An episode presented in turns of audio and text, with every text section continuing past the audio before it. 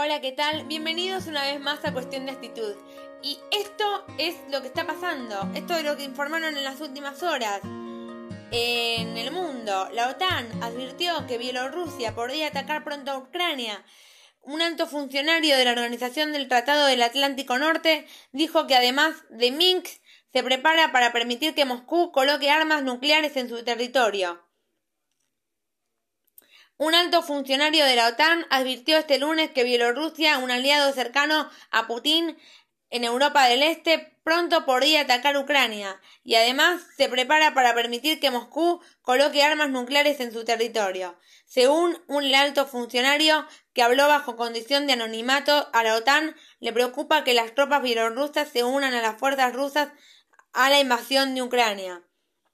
El gobierno bielorruso está preparando el ambiente para justificar una ofensiva bielorrusa contra Ucrania y el inminente despliegue de armas nucleares rusas a Bielorrusia, dijo el funcionario según informó The Guardian.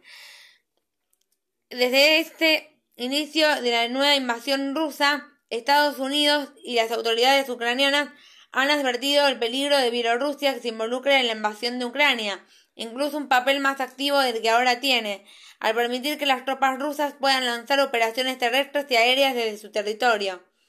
No estoy diciendo que van a poner bombas nucleares allí mañana. Lo que quiero decir es que han tomado medidas políticas para poder recibir armas nucleares si se toma esa decisión, dijo. Según el funcionario, la operación rusa en Ucrania podría entrar en un punto muerto, con las fuerzas ucranianas frustrando el avance de las tropas de Moscú. Sin embargo, advirtió que Putin no va a retroceder. El funcionario continuó describiendo el conflicto en Ucrania como punto a entrar en un punto muerto, con las fuerzas ucranianas impidiendo que Rusia avance, pero el presidente ruso Vladimir Putin no muestra voluntad de retroceder. Si no estábamos en el punto muerto, nos estábamos acercando rápidamente a uno. La realidad es que Ninguno tiene la superioridad sobre el otro, afirmó. El funcionario ve difícil que Putin esté dispuesto a admitir su fracaso, a pesar de no haber logrado avances significativos en las últimas dos semanas, y señala que el problema de llegar a un punto muerto es la lucha que sea larga, prolongada y que implica una pérdida de vidas y daños graves. Ninguno de los dos lados aquí puede ganar, ningún bando capitulará, señaló. Por otra parte, Rusia ha intensificado sus operaciones aéreas y navales en Ucrania ante la resistencia de las fuerzas ucranianas, que siguen impidiendo el avance del ejército ruso al país, informó el lunes un funcionario del Pentágono. Durante las últimas 24 a 48 horas hemos visto un aumento en la actividad aérea de ambas partes, declaró la prensa el funcionario norteamericano que habló bajo la condición de anonimato. Los rusos han realizado más de 300 salidas en las últimas 24 horas y los ucranianos también han acelerado el ritmo de las suyas, añadió sin cuantificar las de aviación ucraniana y muy inferior a la rusa.